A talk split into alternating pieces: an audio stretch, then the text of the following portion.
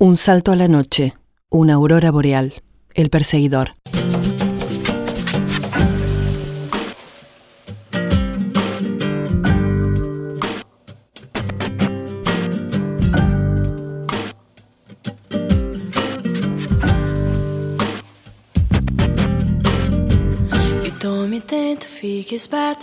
Hoje não tem papo. Jogo-lhe um quebrante. Num instante você vira sapo.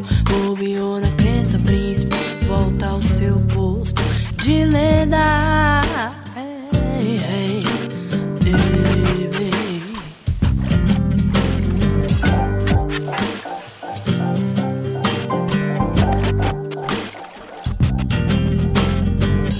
tome tento, fique esperto. Hoje não tem papo. Jogo-lhe um quebrante. Num instante você vira sapo.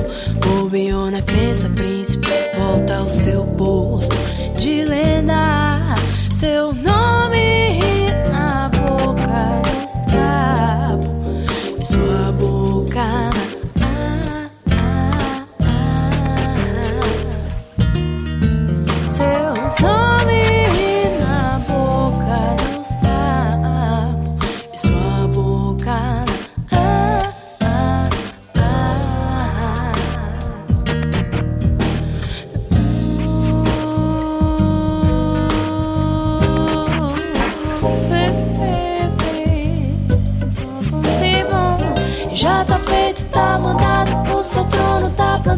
Fica a seca de mim. Seu nome na boca do sapo, sua boca na minha. O resto é boi dormindo. História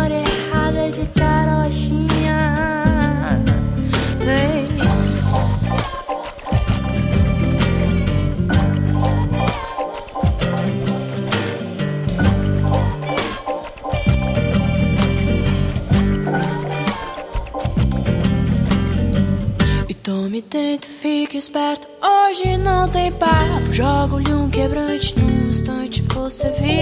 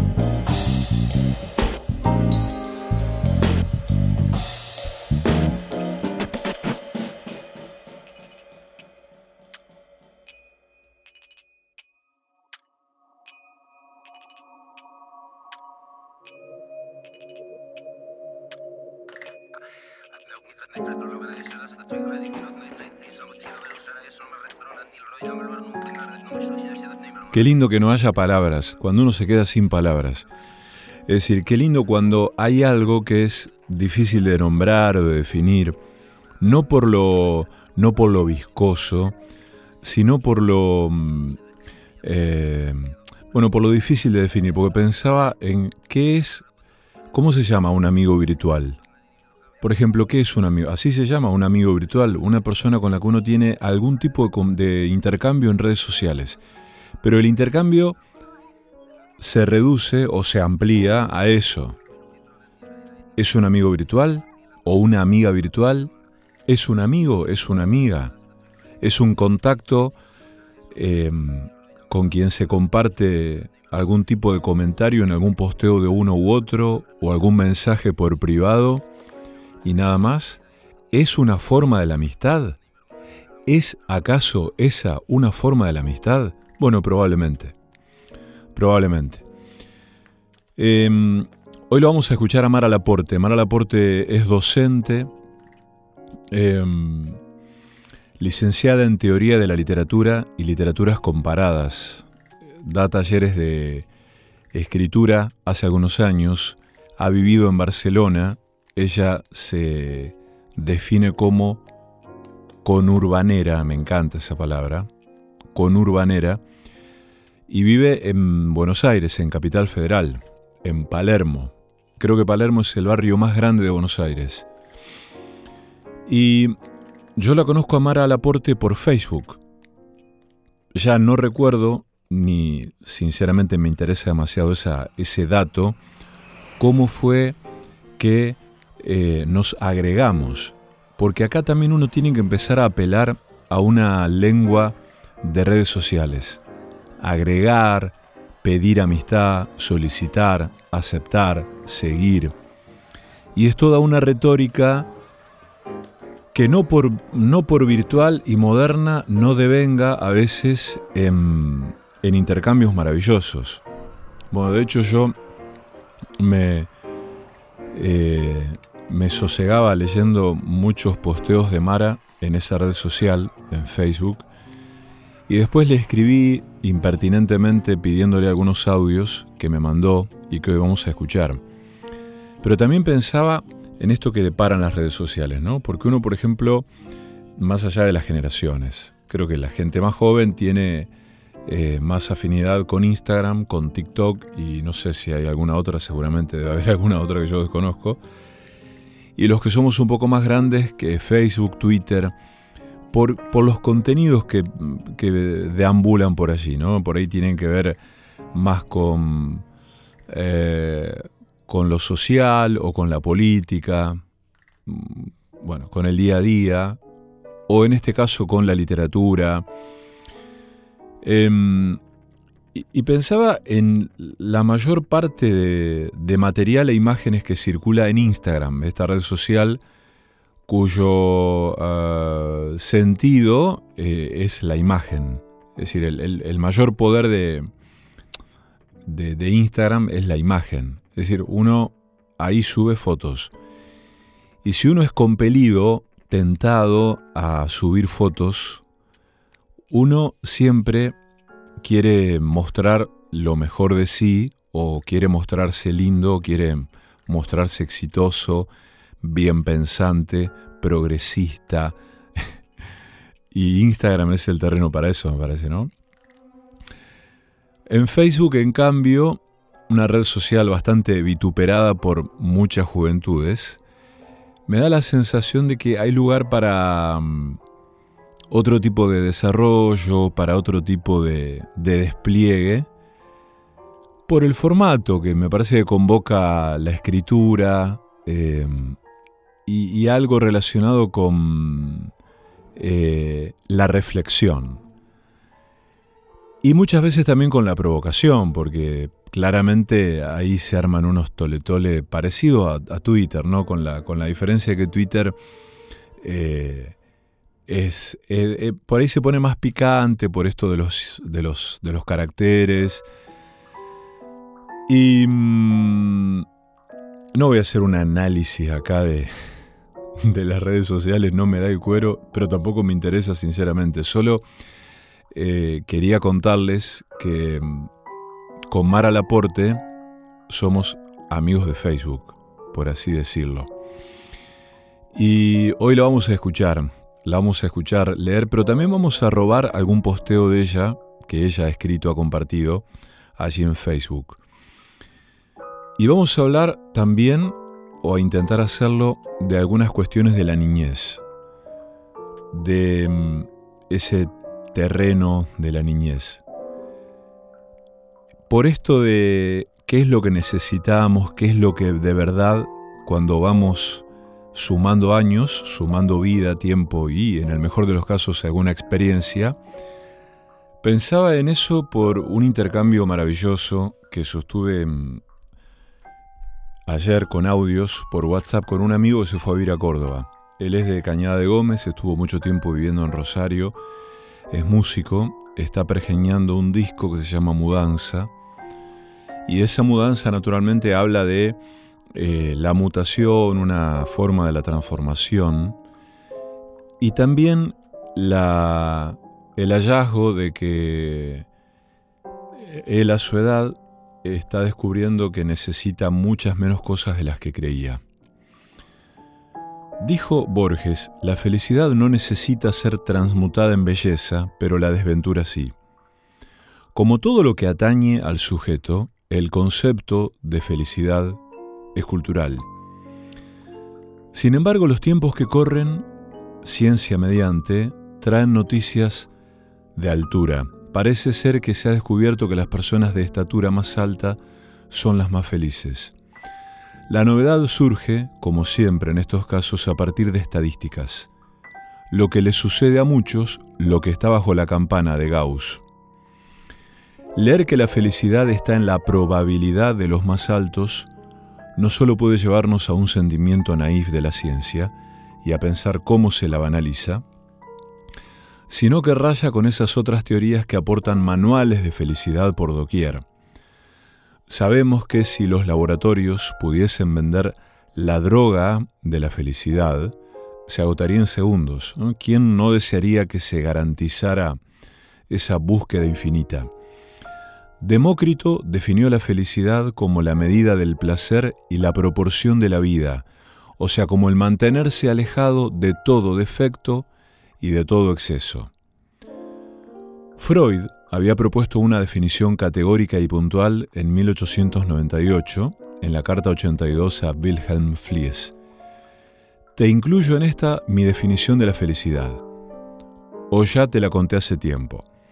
La felicidad, dice Freud, es el cumplimiento diferido de un deseo prehistórico. He aquí por qué la riqueza nos hace tan poco felices. El dinero nunca fue un deseo de la infancia. Y en la carta 107 de 1899 escribe, Ese hombre halló la felicidad cuando descubrió el tesoro de Príamo, pues la felicidad solo es posible merced al cumplimiento de un deseo infantil.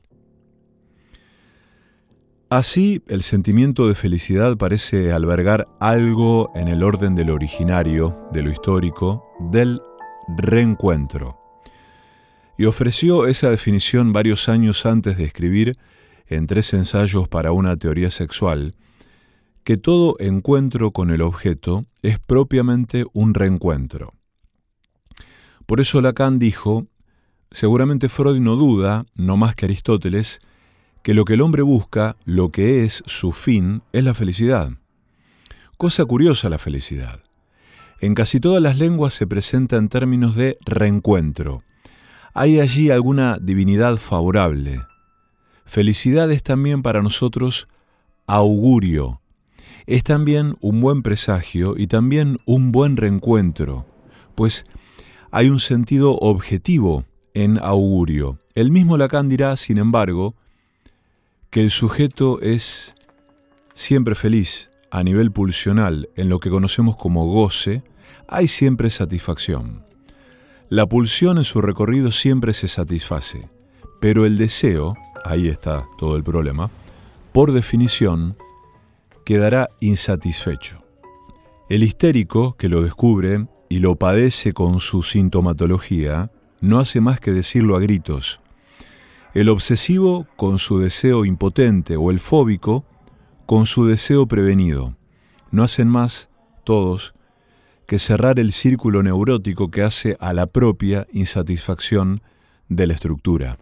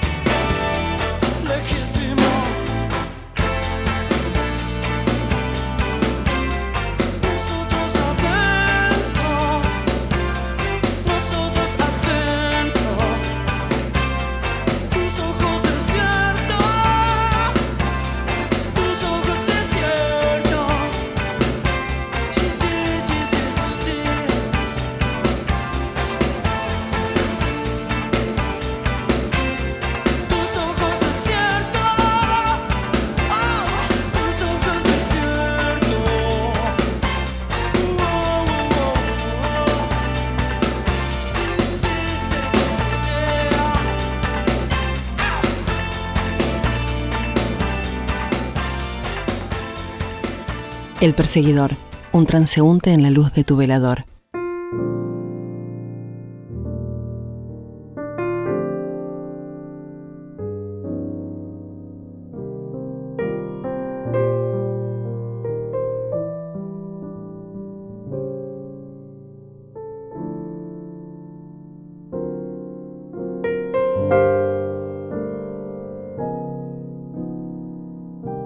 Recién Mara me comenta que hace radio ella. Hace radio los viernes de 20 a 22 en una radio de Buenos Aires que se llama La Retaguardia. Hay un programa que se llama Viernes Culturales. Los viernes culturales de la Asamblea de Flores toman forma de radio, organizaciones sociales, militancia y cultura, con la conducción de Mara Laporte, y el, y el ruso Berenstein, Nico el ruso Berenstein, con Nacho Álvarez que opera y la producción de Mariano Arce y Vero Murta. Em, bueno, hay un perfil de Instagram, de Facebook, Viernes Culturales 20 Flores, Espacio Cultural 20 Flores. Y me, me dijo algo que me quedó reverberando. Me dice, eh, cuando salimos de la radio, salimos de hacer el programa, quedamos con una energía, muy alta, quedamos así como, no me acuerdo qué expresión usó, pero mm, creo que es la misma energía que sentíamos con buena parte del equipo de este programa, del Perseguidor, cuando estábamos en otra radio en la ciudad de Rosario, y también con el equipo de otro programa que yo hago los sábados en otra radio, en Rosario, como la necesidad de seguir la fiesta, como la necesidad de ir a tomar alcohol y comer de manera bacanal a algún lugar y seguir riendo y seguir compartiendo y seguir en esa vibra, en esa energía. Bueno, un poco eso, ¿no? Es el reencuentro.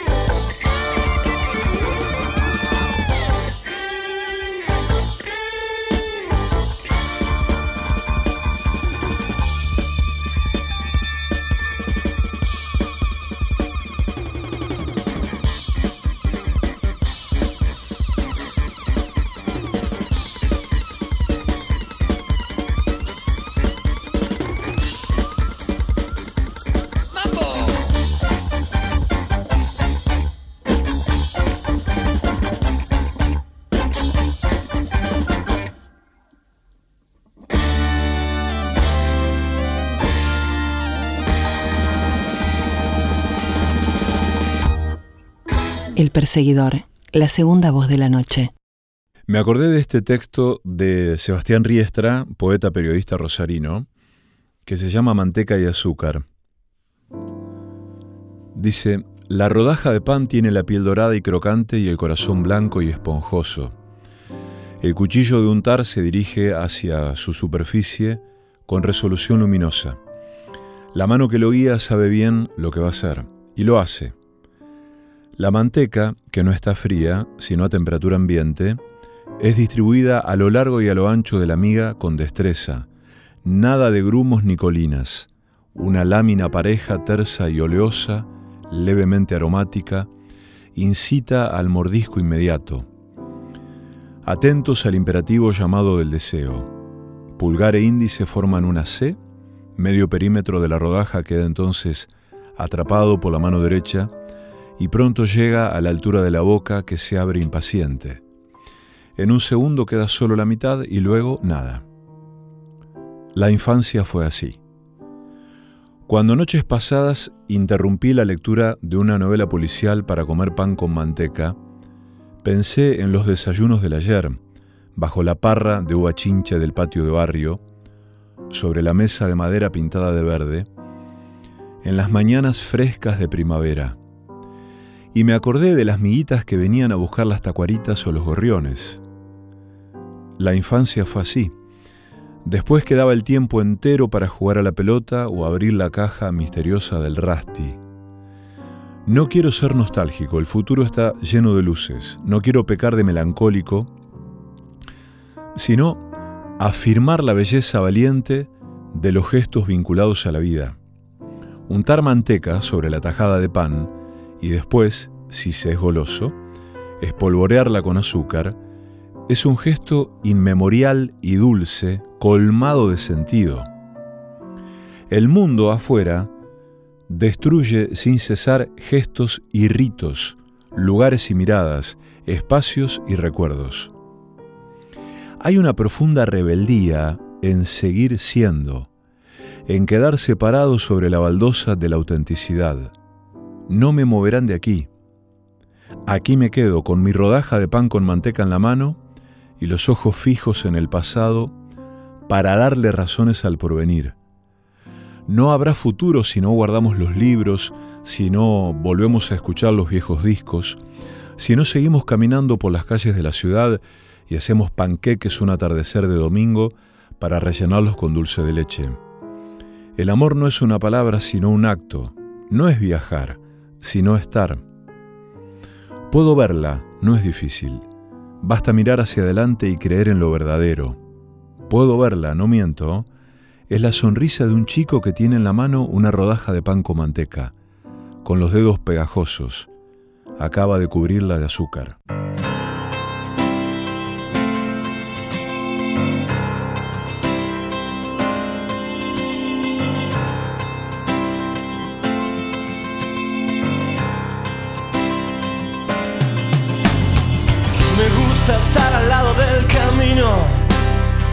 Fumando el humo mientras todo pasa.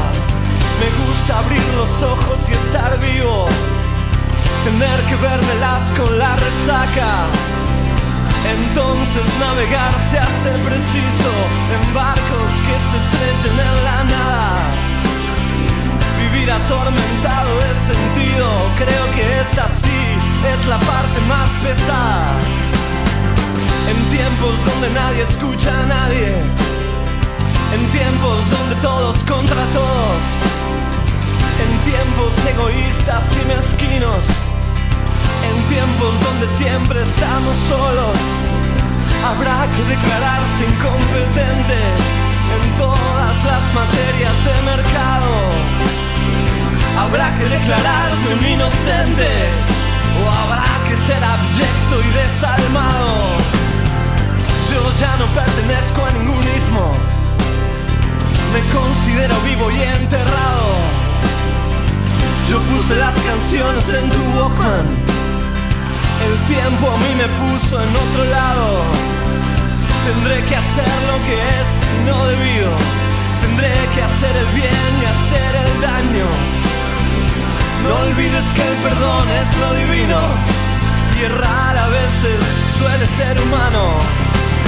No es bueno nunca hacerse de enemigos que no estén a la altura del conflicto, que piensan que hacen una guerra y se hacen pis encima como chicos que rondan por siniestros ministerios, haciendo la parodia del artista.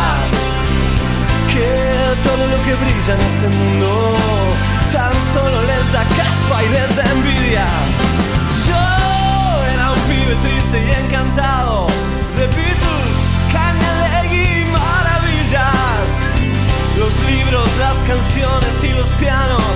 El cine, las traiciones, los enigmas, mi padre, la cerveza, las pastillas, los misterios, el whisky malo, los óleos, el amor, los escenarios, el hambre, el frío, el crimen, el dinero y mis diez días me hicieron este hombre enredado.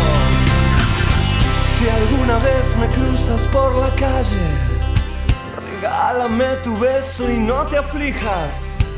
Si ves que estoy pensando en otra cosa, no es nada malo, es que pasó una brisa, la brisa de la muerte enamorada, que ronda como un ángel asesino.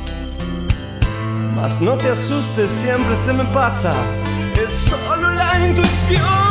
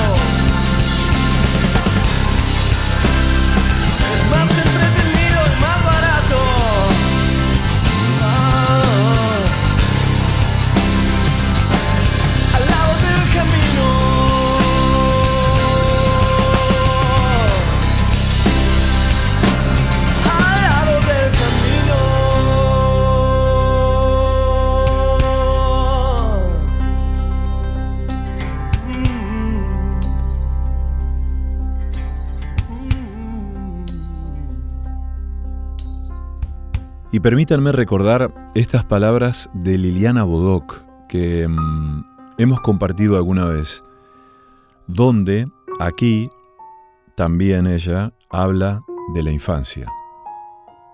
Nací, me dicen, justo al mediodía.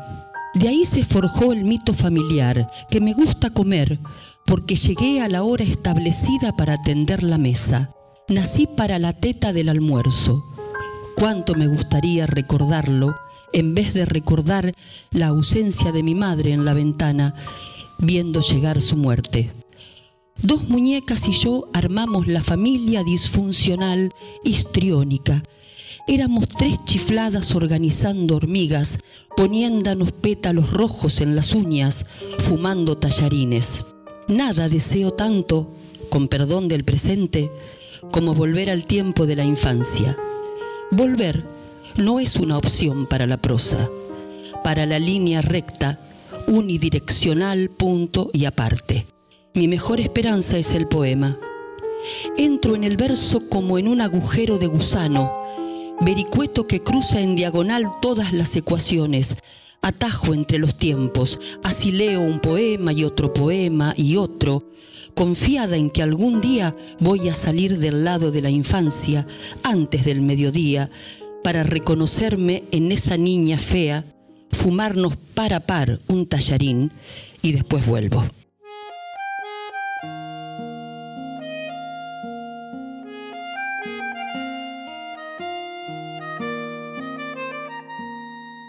Pertenecemos, habrá que decirlo, a una especie nostálgica. Y no hablo de la nostalgia como dolencia o antesala de la vejez, como palidez detrás de la ventana o lágrimas en un pañuelo bordado. Hablo de la nostalgia como resultado de nuestra temporalidad. Al fin y al cabo, somos criaturas del devenir. Debió ser la nostalgia la que anunció nuestra llegada. He aquí los que van a encender el fuego sin mejor motivo que contar sus historias alrededor de las llamas. He aquí los que van a dibujar los sonidos sin otra causa que el temor. La nostalgia tiene que ver con la recuperación de lo sagrado. Dice Adolfo Colombres en su libro Poética de lo Sagrado, una introducción a la antropología simbólica. Lo sagrado es la zona donde los significados se condensan. Lo sagrado se manifiesta como una presencia poderosa, pero también puede refugiarse en la ausencia, conforme a esa tendencia tan humana de sacralizar lo lejano, lo perdido, para convertirlo en baluarte de los núcleos de sentido que nos sostienen. Y yo creo que en la nostalgia confluyen el lenguaje y el tiempo. Lenguaje y tiempo. No sé si llamarlos ríos o titanes, montes o misterios, lo cierto es que ambos nos constituyen y sucedemos entre el uno y el otro. Necesitamos entender el tiempo y aceptarlo. Para eso pensamos en esferas y cuadrantes, definimos siglo, año y día, cronometramos, tic-tac, cronometramos, pero al fin lo único eficaz para convivir sabiamente con el tiempo es un susurro poético. Justo por eso, las lecturas de infancia durante la infancia resultan, me parece, un aprendizaje vital. Creo que la palabra, y en especial la palabra literaria, se internaliza mejor durante los primeros años de vida. Quizás sea como andar en bicicleta. Es mejor si lo hacemos siendo niños. Mientras antes nos montemos a un poema, mejor haremos equilibrio sobre un verso, mejor esquivaremos los obstáculos y con suerte hasta seremos capaces de soltar las manos en plena bajada metafórica. Pero hay algo más. Leer y andar en bicicleta son cosas que en la infancia se hacen porque sí, sin propósito específico, por puro amor a la vida y al riesgo. Será por eso que la literatura y la infancia son hermanas y donde está una, está la otra. No, desde luego, porque la niñez sea argumento del texto o porque los protagonistas sean niños. Es un asunto más hondo. Creo que la lectura literaria hace alianza con la infancia porque indefectiblemente dialoga con lo fundacional de cada uno y llega al sitio donde se originaron nuestras fortalezas y nuestras debilidades, nuestras vergüenzas y nuestros secretos. La infancia nunca es intrascendente siempre nos chista las espaldas, porque fuimos felices o no, porque dejamos olvidado un juguete al pie del árbol y nunca regresamos a buscarlo, porque queremos descansar o enmendar. La infancia es una patria y si en ella hubo lecturas, los caminos de ida y vuelta se multiplican. Yo tuve una buena infancia. No así mi aparato respiratorio, que tuvo dificultades para adecuarse a la disciplina de la respiración. Tomo aire, suelto aire. Tal vez por eso optaba por otras posibilidades que sin duda los adultos no entendían. Digo esto porque apenas mis pulmones empezaban a jugar al elástico o a las escondidas, mis padres llamaban al médico. El resultado fueron largos días de reposo. Hacer reposo, ordenaba el doctor Napú. ¿Con qué ingredientes se hace el reposo? ¿Cuál será la mejor receta? Mi madre tenía la suya, los libros ingenua y queridísima madre que suponía que leer es hacer reposo. Entonces me llevaba libros, siempre ocultos detrás de su espalda. ¿A que no sabés qué tengo acá? Yo aceptaba el obsequio con felicidad y mi ingenua y queridísima madre se iba a la cocina creyendo que yo me quedaba en reposo. Pero los niños no reposan cuando leen. Yo corría junto al asi, buceaba en la panza de una ballena y hasta me iba con los tres gordinflones a participar de la revolución bolchevique en la Rusia zarista. ¿Estás bien? preguntaba mi mamá desde la cocina, justo cuando yo me caía por el pozo o regresaba al pueblo con Rip Van Winkle. Enseguida te llevo una leche con miel, prometía mi madre, y yo no quería intromisiones porque estaba enamorándome de Huckleberry Fine. ¿Estás bien? Claro que estaba bien, y aprendiendo las artes de la piratería. ¿Estás bien, Lily? Llegando a la casa del tío de los Alpes, debatiendo con los liliputienses. Sí, mamá, estoy bien. Mirá si hasta mi respiración se acomodó para escuchar mejor. De las lecturas de infancia, las mías y las ajenas, las que me dieron a leer y las que ofrezco, rescato la importancia de que sean opciones estéticas. Y esto que digo no es engolamiento purista, sino convicción. Lo digo porque en la lectura de textos estéticos, es decir, artísticos, es decir, literarios, se desarrollan algunas potencias que, en mi opinión, pueden ser decisivas en el crecimiento humano. Una de ellas es la duda que se genera por la dificultad que posee cualquier texto estético, desde el momento en que no es obvio, explícito o didáctico. Y la duda es una de las máximas virtudes que podemos inculcar durante la infancia. Educarnos en la duda es educarnos en la tolerancia.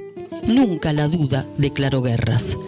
En cambio, siempre fueron las certezas impiadosas y autoritarias las que dijeron el sol gira alrededor de la tierra, ellos son inferiores, ellos son peligrosos, ellos no son.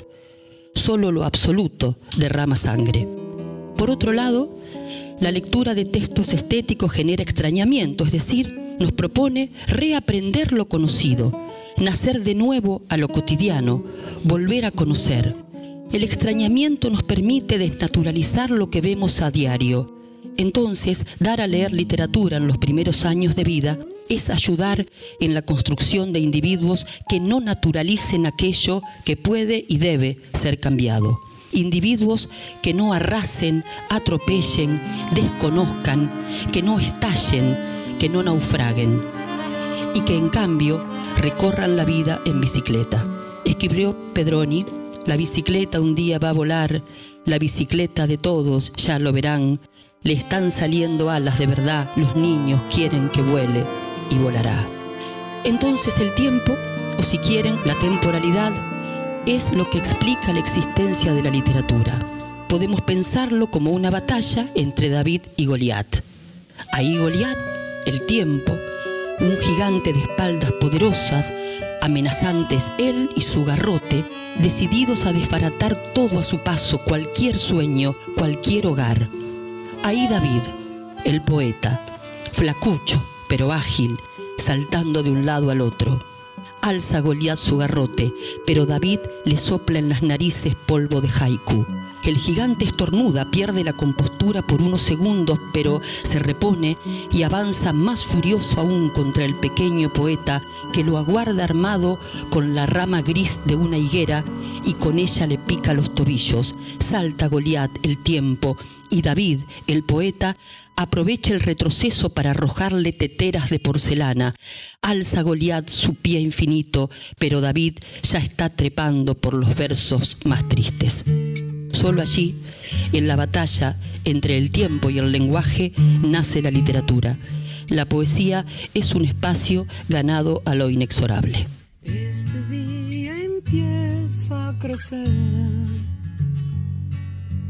Voy a ver si puedo correr. Con la mañana silbándome la espalda o mirarme las burbujas.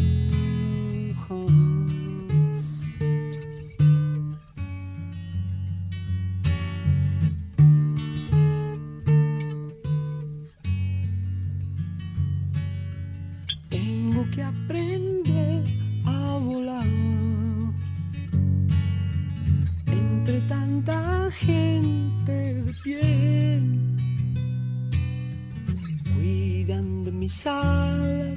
unos gnomos de lata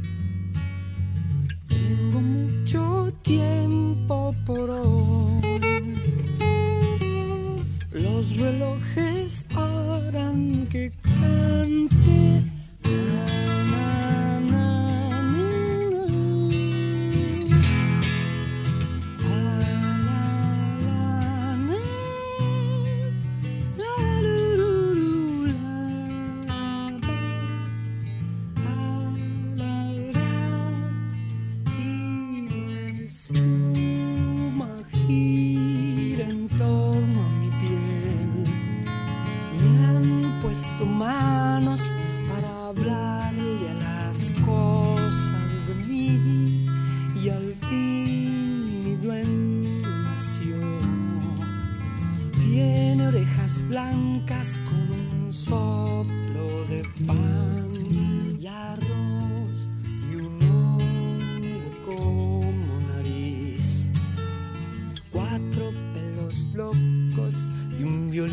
que nunca calla. Solo se desprende y es igual a las guirnaldas. Y es que nunca calla, solo se desprende y es igual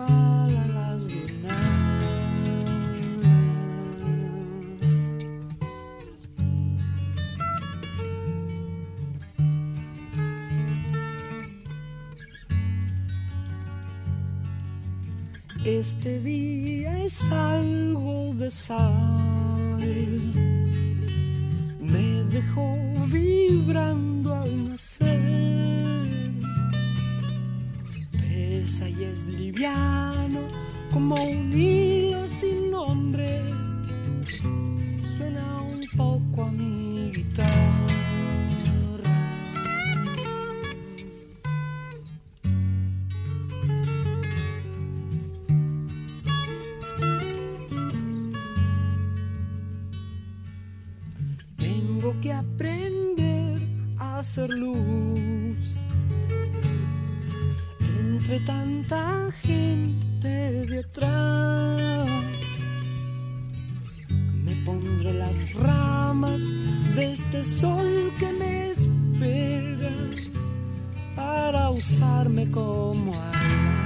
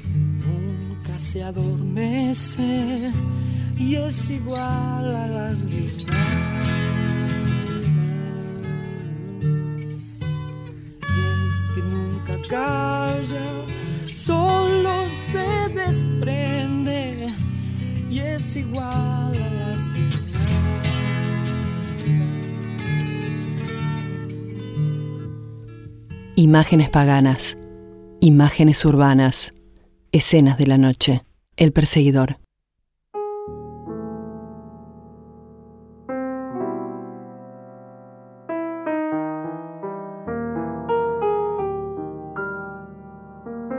Y en este tren de, de, de discernir qué es lo que necesitamos, ¿no? Como quien separa minuciosamente y laboriosamente la paja del trigo, cuando nos hacemos grandes, me parece también que hay, una, hay como una romantización muy peligrosa de la cuestión de la niñez y de la infancia, que no hace más que reducir, banalizar eso, eh, esta idea romántica de, de, que no tenemos nunca que dejar de ser niños y esas cosas, ¿no?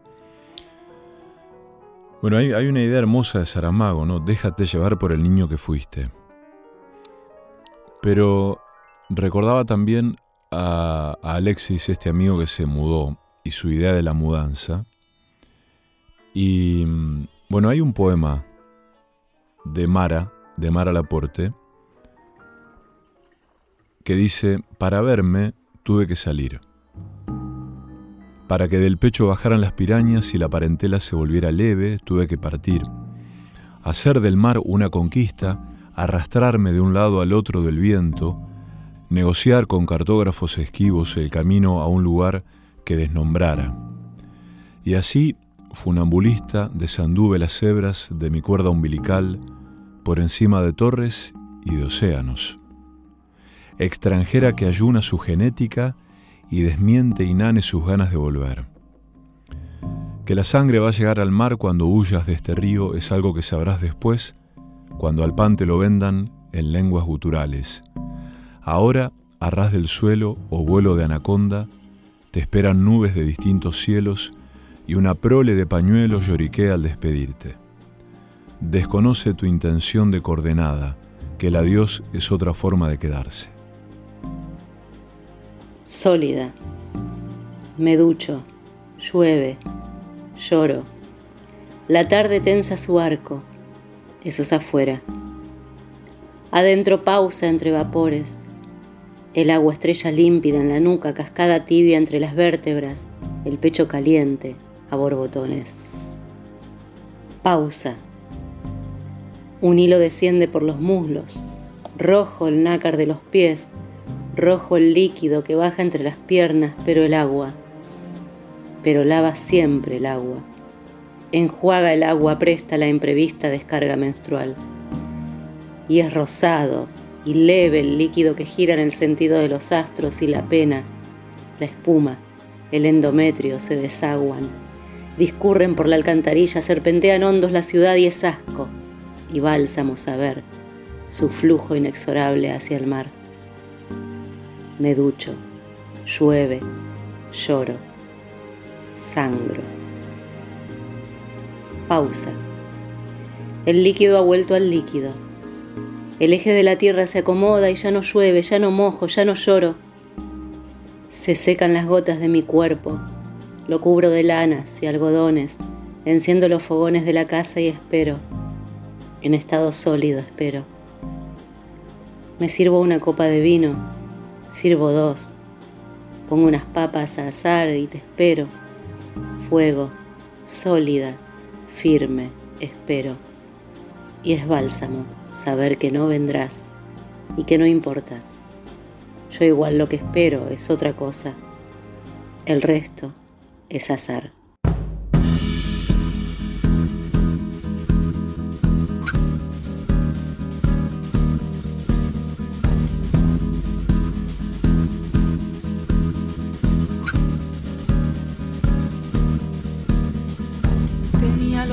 Brazos agotados de sostener así aquel montón estrafalario que vino pesando tanto sobre mí. Lo solté sin querer y cayó al suelo. No lo pensé, pasó primero. Entonces di la espalda a un temblor que ver a ese tejido de mi historia, el tiempo, el anhelo, el cielo y la desilusión. No me importó mirar, no tuve pena. Aparecí en otra escena.